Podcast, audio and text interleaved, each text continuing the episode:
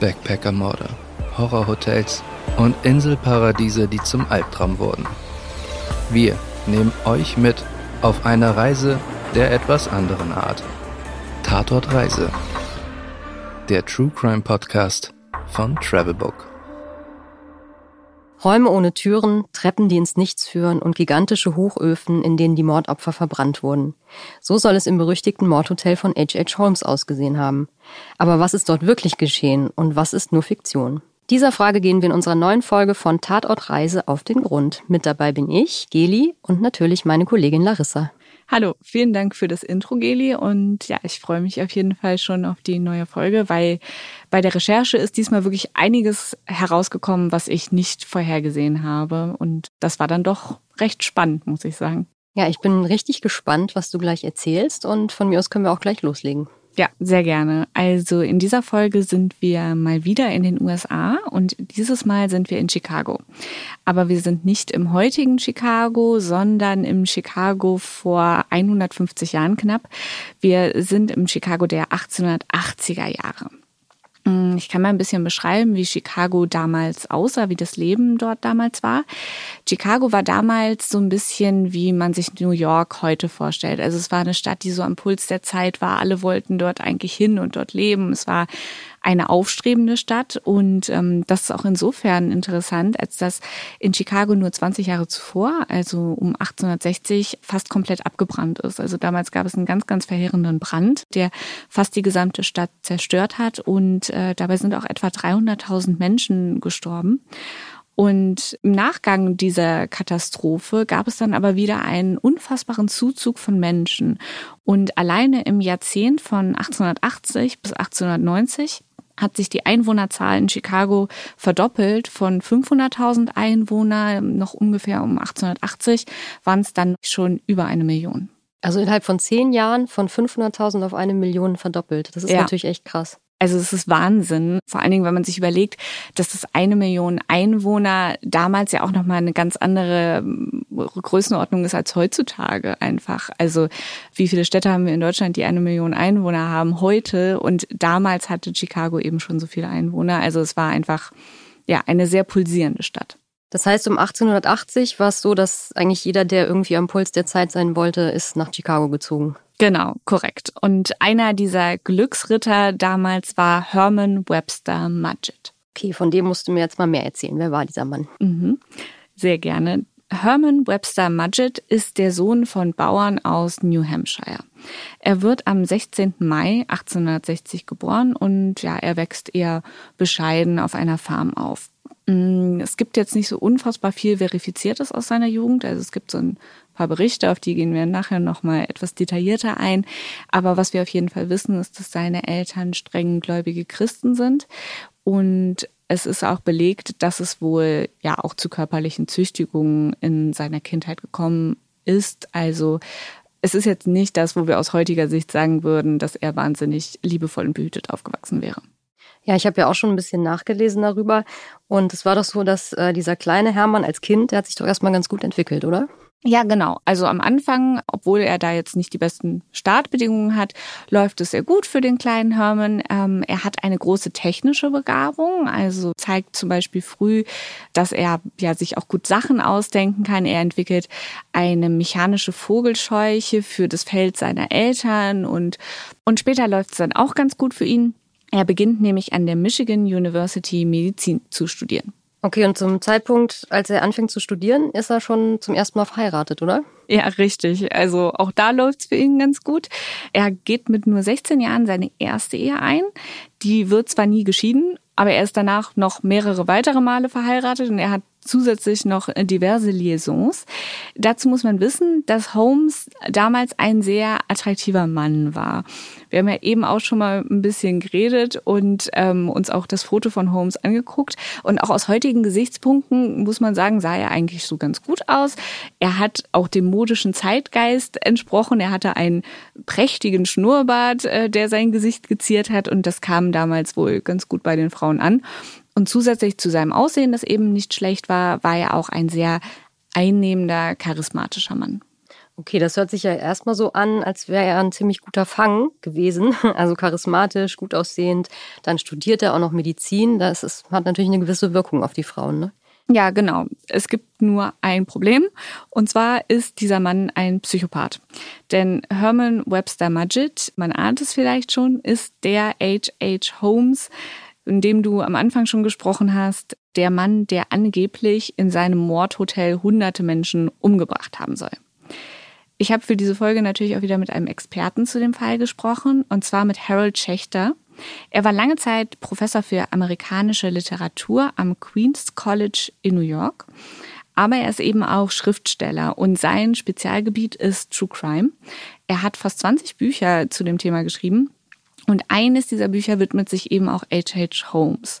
Und als ich mit ihm gesprochen habe, ging es eben auch um die Person von Holmes bzw. Herman Webster Mudgett. Und da hat er mir Folgendes gesagt. Er hatte einfach diese Persönlichkeit. Er war sehr fleißig, sehr klug und irgendwie auch genial.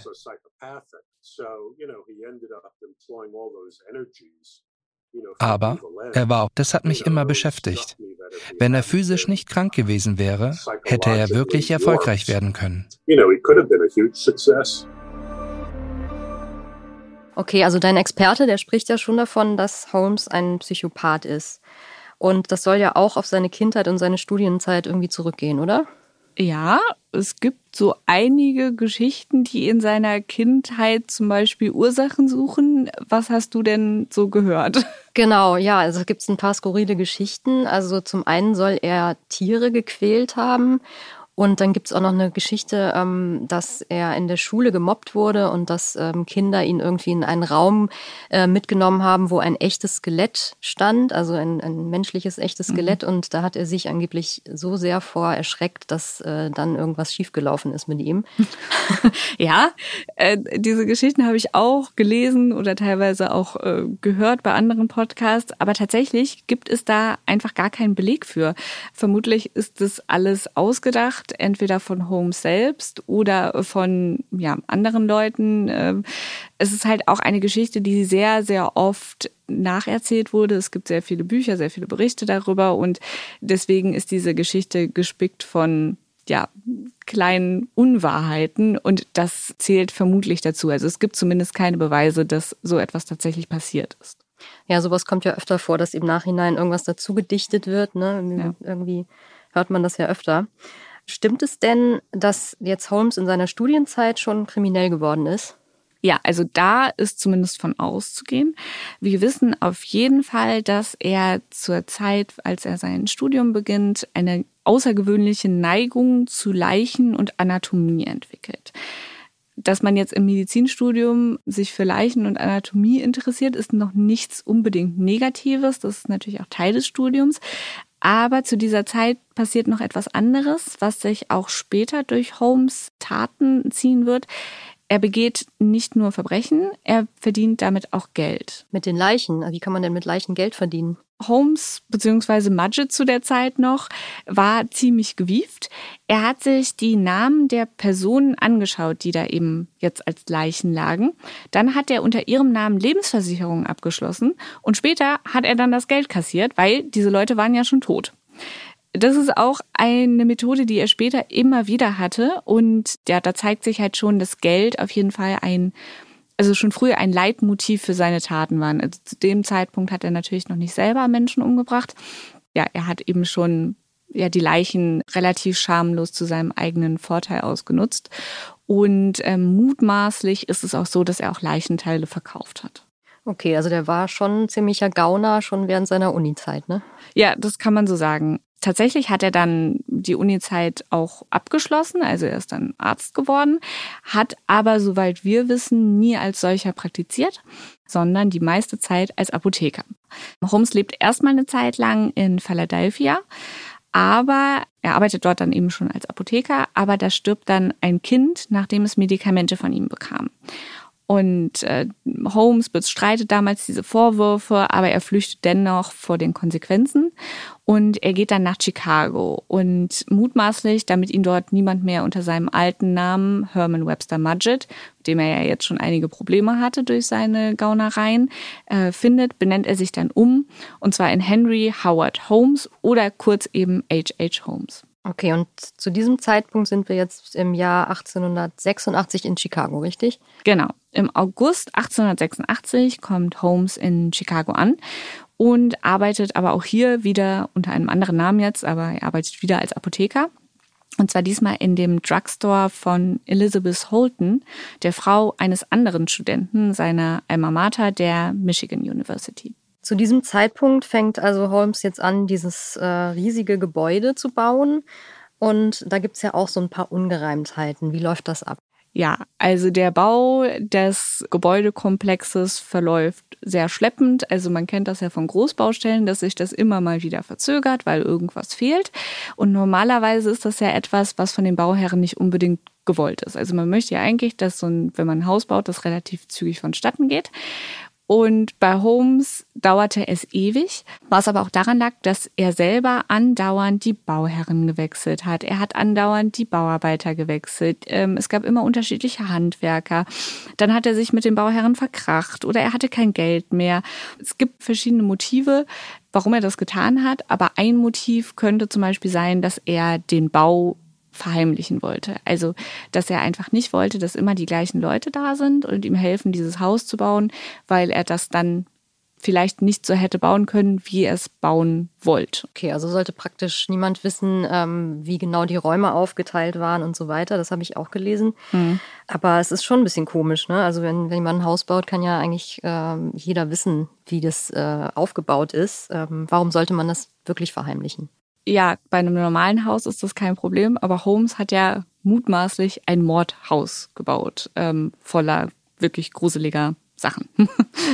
ja, und wie genau kann man sich jetzt dieses Mordhaus vorstellen? Ja, ich erkläre gerne, was alles über dieses Haus behauptet wird und was davon stimmt, klären wir dann gleich nochmal, okay? Ja, alles klar.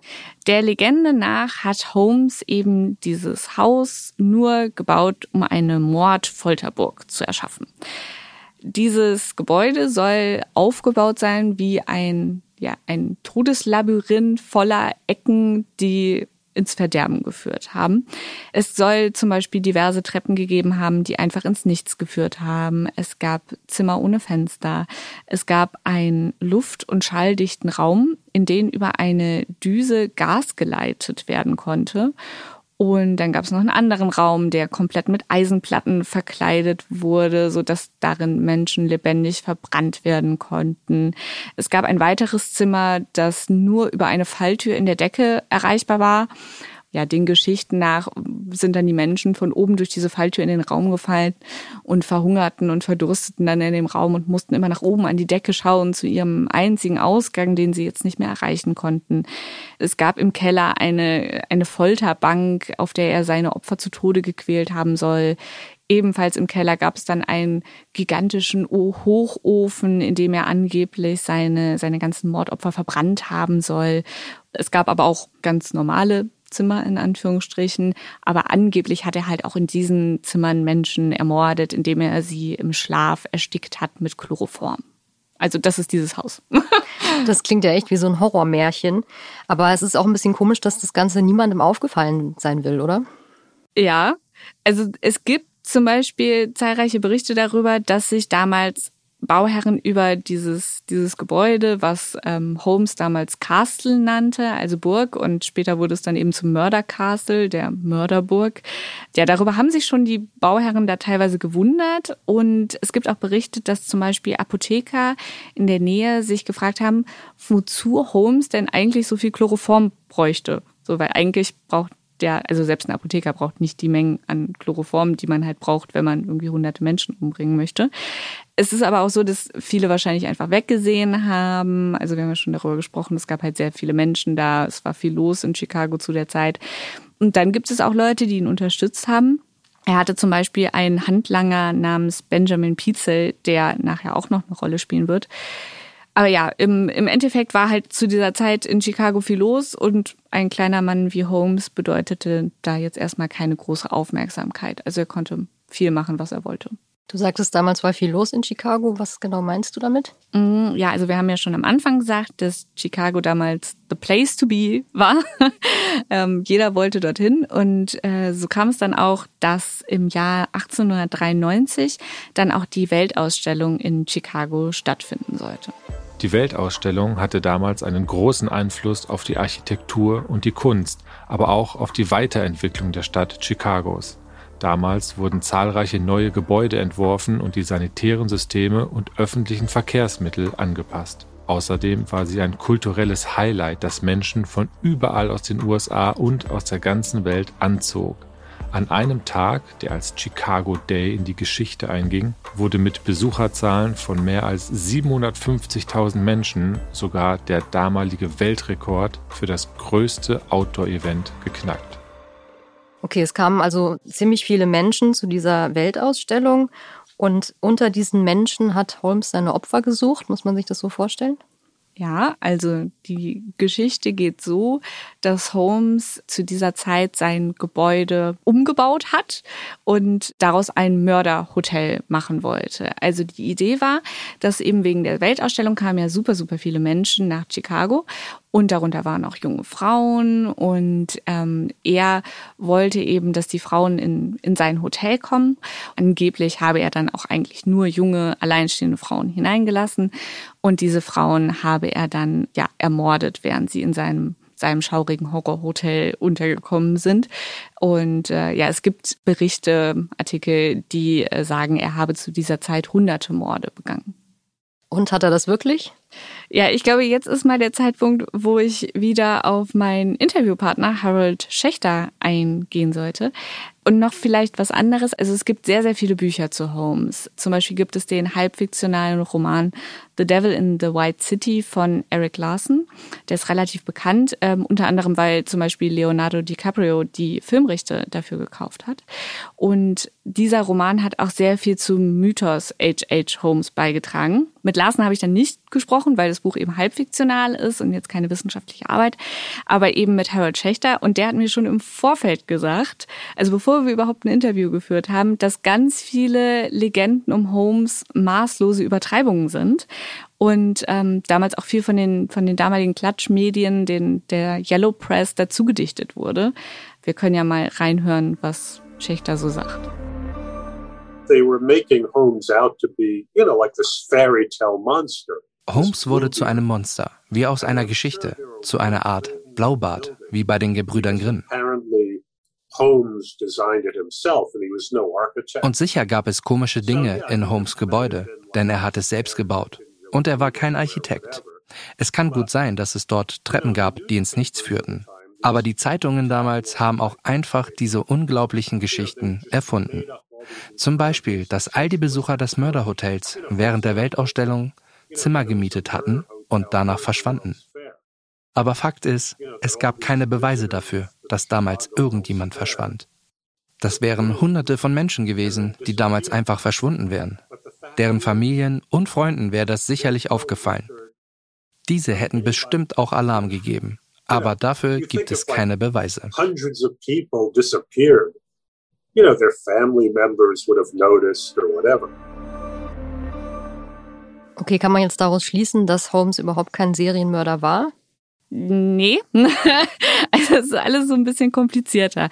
Also ich erzähle jetzt mal zu Ende. Also Holmes bringt vielleicht nicht hunderte Frauen während der Weltausstellung 1893 um, aber es gibt dennoch einige Fälle von Frauen in seinem Umfeld, die unerklärlicherweise verschwinden. Und es gibt scheinbar auch zahlreiche Gläubiger, denen Holmes viel Geld schuldet und die das zurückfordern. Ich meine, Holmes hat halt sein riesiges Gebäude da gebaut. Dafür brauchte er offensichtlich Kohle, die er nicht hatte.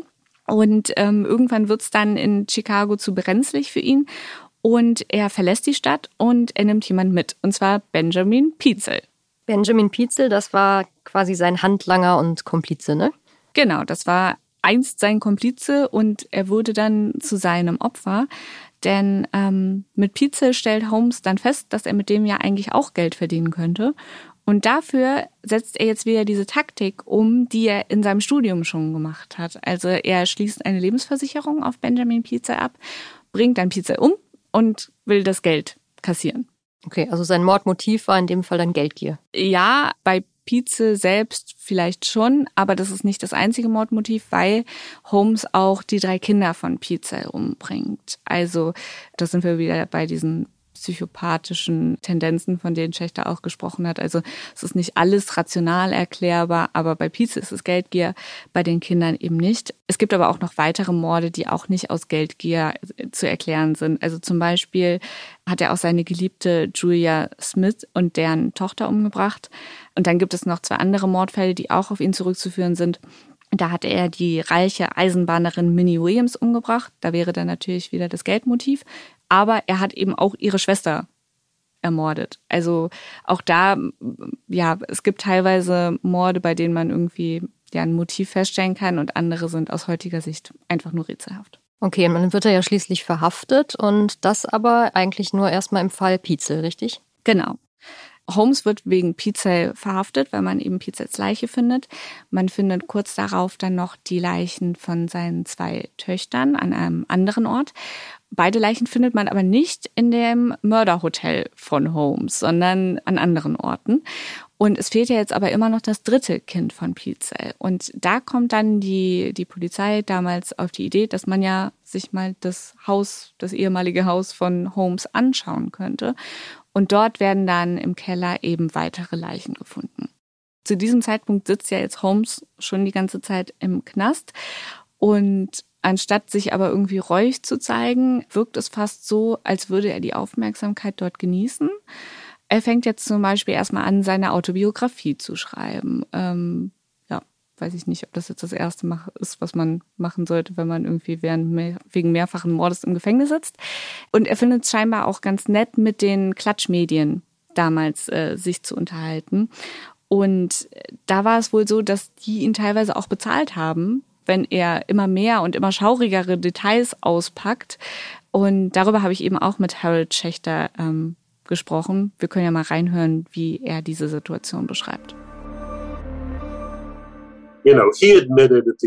Er hatte am Ende 27 Morde gestanden, aber die Presse hatte ihm bezahlt, das zu sagen. Und bei vielen Menschen, von denen er sagte, er habe sie umgebracht, stellte sich dann heraus, dass sie noch am Leben waren. Okay, also wenn ich den Experten, den du da interviewt hast, richtig verstehe, war äh, Holmes gar nicht das blutrünstige Monster, als das er ähm, oft dargestellt wurde, aber er war ja trotzdem ein Psychopath und er war auch ein Serienmörder, richtig? Ja. Und deswegen wurde er auch verurteilt und schließlich auch am 7. Mai 1896 erhängt.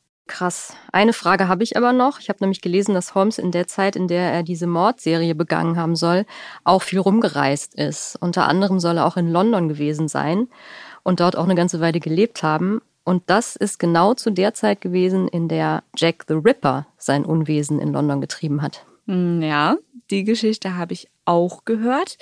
Und tatsächlich geht diese Theorie sogar so weit, dass eine ganze TV-Serie dazu gedreht wurde. Die hat den Namen American Ripper und wir können ja mal einen kurzen Ausschnitt davon reinhören.